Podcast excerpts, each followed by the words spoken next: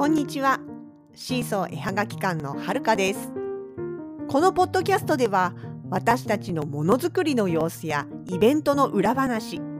北海道暮らしのあれこれを中心に気ままにゆるーく発信しています。エピソードへのご感想などは Twitter、Facebook ページ、Instagram の公式アカウントへどうぞお気軽に書き込んでください。それでは今日も最後までお付き合いください。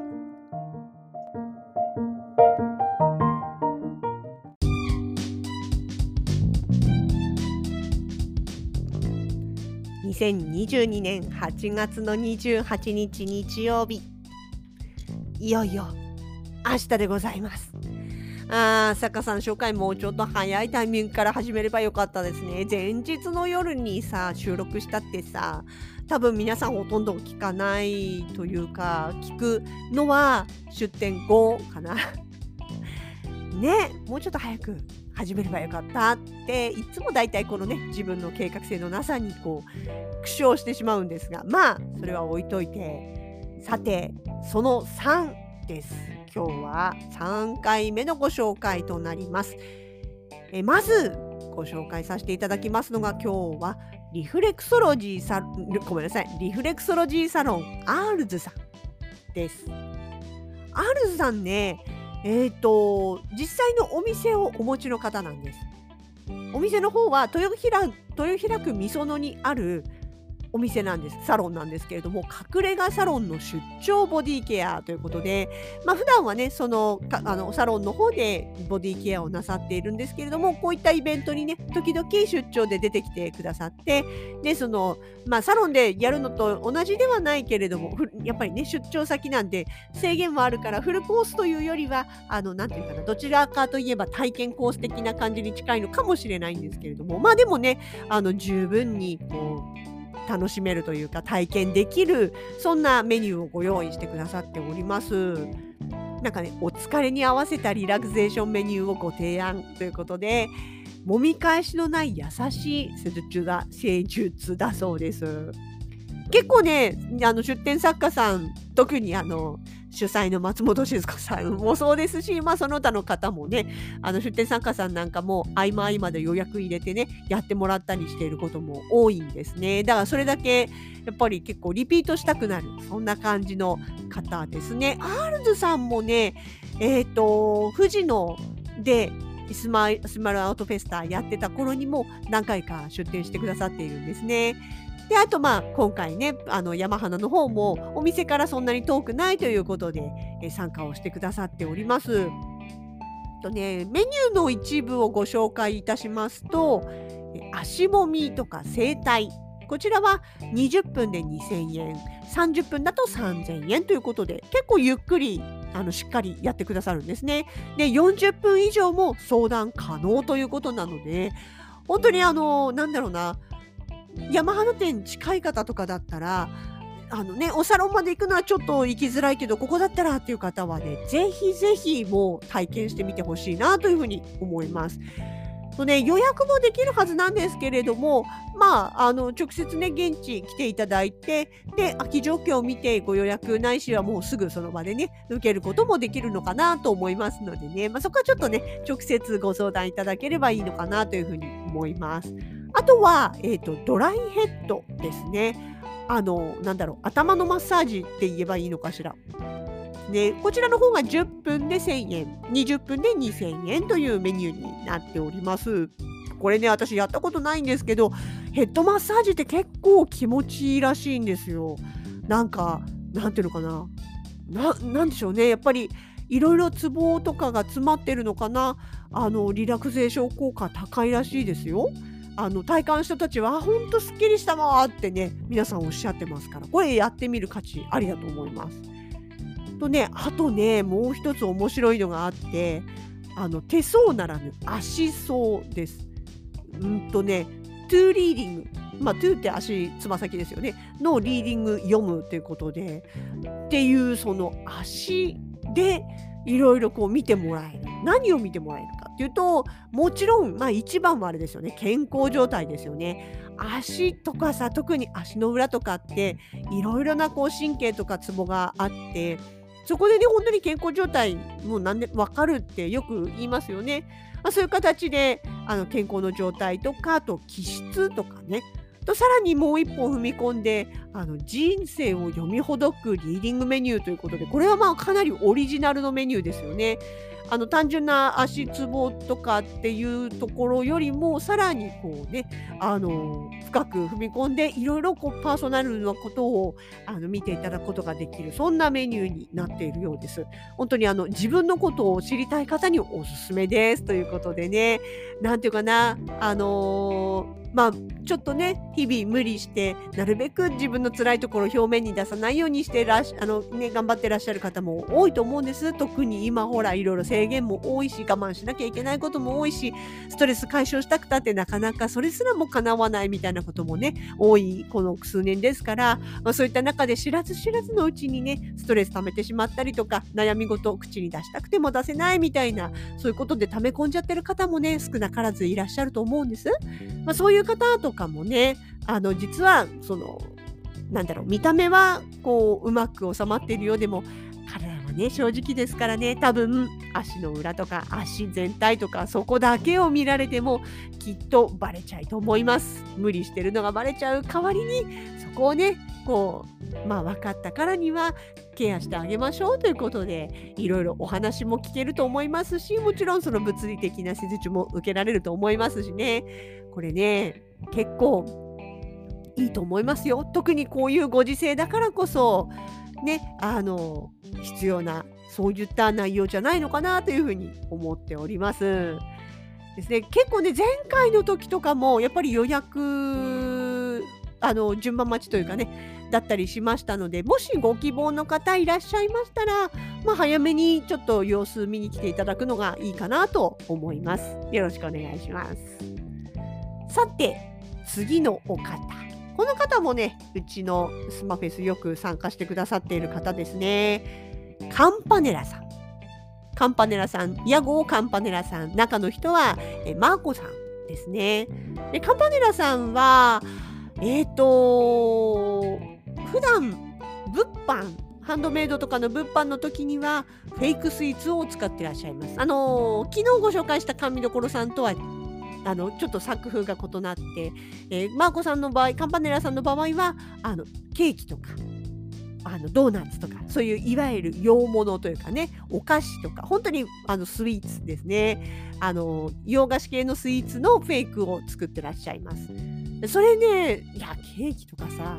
あのお皿に並べてディスプレイしてあるんですけどちゃんとね8個並べるとホール型になるようになってるんですよ。それがさ可愛いのね。さすがにショートケーキの実物の大きさよりずっとちっちゃいから、まあ、これはさすがにあの騙されて食べることはないとは思いますけどでも食べたくなるような可愛らしさそしてね彩りもねあの洋菓子ってまたほらカラフルでしょ？そういうのもすごく忠実に再現されてて何が一番再現されててすごいかっていちごね。いちご見てくださいよ。本当にたまにあの作ってる風景ツイッターに上がってたりするんですけどまあ何て言うのかなその出来上がりの作品の中には1個とか半分とかしか使われてないくらいの本当に小さなアイテムなんだけれどもそれも全部もちろん一から手作りしていてしかもねその切り口のところの縁っこが濃い赤で内側がちょっと薄い白っぽい色になってるところとかいちごの種のつぶつぶとかねそういう質感みたいなものをすごくリアルにしかもなんだろうなただリアルなんじゃなくって可愛く美味しそうなリアル感っていうんですか？赤のね色合いとかさ。あれ本当にちょっと違うだけでいや確かにリアルなんだけど美味しくなさそうみたいなこともあり得るじゃないですか。じゃないんです本当にね可愛いし美味しそうそういういちごをまあほんとねあれ一個一個ほんと作ってるんだな当たり前なんだけどさ作ってるんだなと思うとねびっくりするぐらい大量に作ってでもほんと人気あるんでねあっという間に旅立ってまた次いちご作ってみたいなそんな感じででスイーツの話長くなっちゃったけど今回はマーコちゃんマーコさんは、えーと、フェイクスイーツの方がメインではなくマヤ歴の方がメインです。マヤ歴もね、あのー、もうだいぶ前からあの勉強をされていて実際にそうやってね診断とかももうだいぶ長くやってらっしゃるんですよね。でマヤ歴ね実は私も結構好きなんですよね。詳しくないんだ。詳しくないんだけどマヤ歴をもとに紐解いてもらうっていうあの感じがすごく好きなんですよね。なんて言うんでしょう。あのー、生まれ持った性格とか能力とか割合とか、まあ、役割か。役割とかあとは、まあ、そこに基づくここから先1年間どんな風になっていくのかなみたいな。あここまではちょっと待ちかな辛抱かなとかこっから先はガンガンいけるから積極的に行った方がいいですよとかっていうねそういうあの具体的なそう。でマヤ歴ってなんて説明すればいいんだろう。あのー、その人個人の云々だけじゃなくってそのなんていうかな星とか月とかその気の流れみたいなものを全部含めた中での自分の立ち位置とだからどうしたらいいっていうようなそういうところをねあの丁寧に読みほどいていくそういう、まあ、占いっていうんですかねだと思うんです。だからねあの聞いていてもなんかすごくあそういうことかってこうなんていうかな例えば自分の中でもうそう前回私もねあったんだけどそう自分の中でねちょっとなんかこう違和感はあるんだけどそれがなぜなのかわからないとかどうしたらいいのかがわからない。問題なのはわかるけどじゃあどうしたらいいっていうところがどうもわからない。右に行っても左に行ってもどうしても何かモヤモヤが残ってしまうのでどうしたらいいんだろうみたいなね。そういうこう何ていうのかなモヤモヤみたいなものを一つ一つほぐしてそれこそ絡まった糸をねほぐしていくあのほなんていうかなほどいていくかのように解説をしてくれる。だからねあのお話しした後すごくすっきりします。あそういうことだったのかとかね。あそっかそういうことであれば今は無理しちゃいけないんだなとか。逆にあそっか私のこの勘は間違ってなかったんだからあの信じる道を行けばいいんだなとか。そういう背中を押してくれる。そんなのがまあマヤ歴っていうものなんじゃないかなと私なりに解釈をしております。ね本当にでも何て言うかなピンポイントで例えばそのなんだろう勉強のこととかお仕事のこととか家族のことみたいなそういうのでももちろん解説はいただけますし全体自分を取り巻く全体っていう部分で見てもらうこともできますしそのあたりはねお話ししながらあの相談していただければいいのかなというふうに思います。でね、マンコさんね、マヤ歴ももちろんですけれども、カラーセラピーというかね、色の方にもすごく詳しくて、あの、だから、そのカラーセラピーとか、カラーの部分を活かした、そういった解説も聞けるんじゃないかなというふうに思っております。すごく、あのね、小柄な方なんですけど、とても頼りになるお姉さんでございますのでね、あのぜひぜひ、あの、うんと、混み合ってたら多分予約になると思います。空いてればすぐ入れるかな。でもね、そう、占い系の人たちってね、本当あの、自分をすり減らして人を助けるようなところがあって、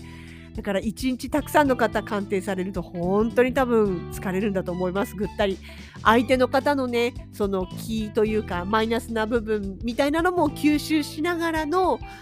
多分ねそういうセラピーってなってくるのでセラピストさんって本当大変だと思うのよね。ましてやさそういう占いとか来る人って何かと生こう悩み事を抱えたりするケースも多いですからねそれを引き取ってほぐして優しく返してあげるみたいな本当だから本当は頭下がりますよね。でもそれだけ本当にあのやってみて損はないというかいろいろ新しい発見もあるんじゃないかなと思いますのでもしよかったら是非、はい、体験してみていただければと思います。えそんなマーコさん、えカンパネラさんですね、明日、え29日に来て、スマイルアートフェスタに来ていただけます。そして、最後、ワークショップです。スマイルアートフェスタ、藤野店でやってる時は、割とワークショップ率高かったんです。っていうのも、えーと、最初にやった会場がね、えーさえーと、と投稿ストア藤野店の2階のエレベーター前スペースというところでかなり広いスペースだったんですね。で、まあ、もちろん物販もやったんだけれども、あの思った以上にファミリーが多くてですね、で、まあ、ゆっくり時間も取れる場所だったので、ワークショップを何件か出して、あの、出てもらったら、結構人気が出て、もうなんかスマフェスといえばワークショップっていうくらい、ワークの人気が高かったんですよね。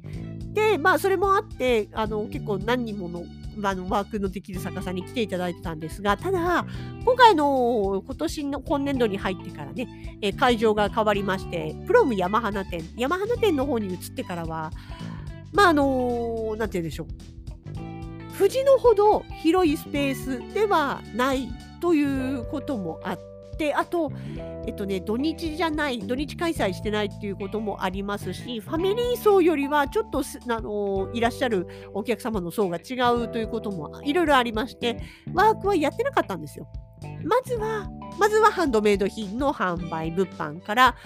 とあと前回から、えっと、占い系とかねリラクゼーション系の方に来ていただきつつのまあ、今回ちょっと初めてワークショップもお願いしてみようということでじゃあ誰がいいかなと。でねご家族連れがいらっしゃるようであればお子様向けのワークメニューっていいと思うんですけどここはそういう感じでもないのであえて大人のワークショップ大人の方でも楽しめるワークの内容をやれる方いらっしゃらないかなと思っていろいろね声をかけさせていただいたんですよね。でその中であの今回参加してくださることになったのがグラスぶどうのみさんです。ぶどうのみさん私夏の滝野の時にも毎年ご一緒させてもらってるんですよね。もうね滝野の時本当に人気のワークなんです。いや多分他の場所でも人気のワークだと思うんですけどただねワークショップどうなんだろう、うんと、私普段滝の以外のイベントでお会いする時はほぼほぼ9割方あの通の物販出店でお会いすることが多いんですよね。あのあれです。どんぐりえっとねガラスあの全部でもともとはあのガラス細工の方でね。でガラスのアクセサリーを作ってらっしゃる。自分でガラス玉からもちろん作ってらっしゃるんです。バナワクバナワークっていう言い方するのかな。なんでそのまあその中でねそのガラス玉綺麗なガラス玉いろいろな色のガラス玉を作ってでそこに本物のどんぐりの傘をねかぶせてあげてでそれをストラップだったりえブックマーカーだったりペンダントだったりイヤリングだったりっていう形に仕上げて本当に透明感のあるね爽やかで本当に可愛らしいあのグラスアクセサリーを作ってらっしゃるんですね。でそういうのを販売されてることが多くってワークってね滝の以外で多分あんまりご一緒したことないような気がするんだよな気のせいかもしれないけど。っていうことで実は私的には滝の以外の場,、ま、場所でえっ、ー、とぶどうのみさんにワークをお願いしたのは初めてだと思います。でねそうワークも同じどんぐりが作れるんですよ。でねもう本とね私ガラス好きだからさもう見てるだけでうっとりしちゃうんだけどすごくね透明透明度の高いというか可愛らしいコロンコロンまん丸のねあのガラスの玉がいっぱい用意されてるんですよ。青とか白とか黄色とかオレンジとか本当にカラフルにね用意されててで好きな色を選んでいいんです。好きなもう自分と目があってこのガラスにしようって思うのを1個選んでで、まあ、あとはねあのどんぐりの傘もあの自然のものというかあの自然に本当にあのなんていうかな天然のものなんで一個一個大きさ形が違うんですよね。だから自分の選んだガラス玉に合うサイズのえかあの蓋を選ばなきゃいけない。あ帽子を選ばなきゃいけないんですよね。でなんとかこうねたくさんあるもう箱いっぱいに入ってる。あれね集めてらっしゃるんですって自分で。育てているわけじゃなくそれこそもう出かけた先とか森の中とかであのちゃんとそういうのを探してきてもちろんねその後綺麗に洗浄して使えるようにするわけなんですけどあれでもあんだけの数集めるだけでも結構大変だと思うんですけどシーグラスもそうだけどね海辺に行ってシーグラス集めてる人たちもすごい大変だろうなと思うんだけどだけど本当それと同じぐらいどんぐりのさあの帽子の部分だけを探す。でしかもね自然のものだからね虫食いがあったりとかさ欠けてたりとかって多分しょっちゅうあると思うんですよ。でそういう中から使える綺麗なものだけ探し出すだけでも結構大変だと思うんですけどね。あでも本当にその黒の甲斐あってというか自然な感じのとか自然そのものなんだけどね。のまああの至ってナチュラルな感じのアクセサリーに仕上げることができるんですね。で今回作れるのは、え、その一番人気のストラップとそれから同じガラス玉とか傘をカップを使っあの帽子を使ってしおりブックマーカーですねでこちらの方は本の上に飛び出すマーカーの部分がどんぐりさんで、えー、本通し本の間を通るのは紐になってるんですね。でその紐の一番下にもちょっと何て言うんでしょう雫型というかねの小さなガラスをくっつけることができるようになってましてだから本に挟むとね上と下と両方からその可愛いパーツが頭を出すようなそういう形のブックマーカーになってます。これも人気ありました。いや、ほんとね、でもね、そう、多機能の話になっちゃうけど、あの、どんぐりストラップは本当に人気でね、あの、予定数って決まってるんです。先着何名様って体験できますよって、その多機能の時は先着数が決まってるんだけど、その先着をもし超えてきちゃった場合、最大何個まで大丈夫みたいなことを一応ね、受付の人たちは聞いておくわけですよ。で、結局最終的にはもうその、実はリミットを超えた最大人数もう材料全部はけるくらいのところまであの希望者が出てしまうくらい本当に人気なんですよね。だからねあのそういう意味あのさっきの神楽さんのあれじゃないけど昨日の神楽さんのあれじゃないけどもあの多分スマフェスだったらそんなにその順番待ちとかもうにあの数足りませんとかって言われることなく体験できるような気がします。わかんないけど広告載せちゃってるからわかんないけど。なのでまあねあのいつもちょっと滝のは遠くていけないなとか他のワークの時人気ありすぎていつもねやり損ねてるんだよなっていう方がいらしたらチャンスですよ今回。なのでまあ是非ねそれを楽しみに来ていただけたらいいかなというふうに思っております。グラスぶどうのみさんのワーク今回スマフェス初登場となりますのでぜひご期待ください。で今回3回に分けてご紹介させていただきましたスマフェス出展者の皆様ですねこの他に、まあ、私たちあの主催側のねシーソー絵はがき館とそれからフラベールの、えー、2店舗が合わさりました、えー、11組での開催となっております。えー、あのこちらですね、ぜひ、まあ、お天気の方もそんなに悪くないみたいですし、電車でもバスでも、えー、それから地下鉄でも来やすい場、地下鉄じゃない、車でも来やすい場所になっておりますので、ぜひゆっくり楽しみに来ていただけると嬉しいです。お待ちしております。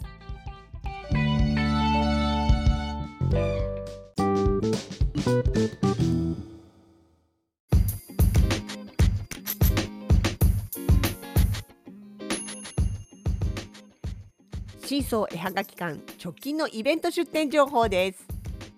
8月29日月曜日はスマイルアートフェスタ。前回に引き続き投稿ストアプロム山花店での開催です。今回はハンドメイド作品の販売のほかマヤ歴の占いリラクゼーションのマッサージものづくり体験のワークショップもあります。こじんまりとしたイベントですが内容は本格的で盛りだくさんが売りのすまフェス。そして9月少し涼しくなった地下歩に登場いたします。 Hand to Heart ポップアップショップ。2年7ヶ月ぶりの地下歩通路での出店となります。イベント開催7日間のうち私たちは12日月曜日15日木曜日の2日間に参加となります。秋物を取り揃えてまいります。どうぞ遊びにいらしてくださいね。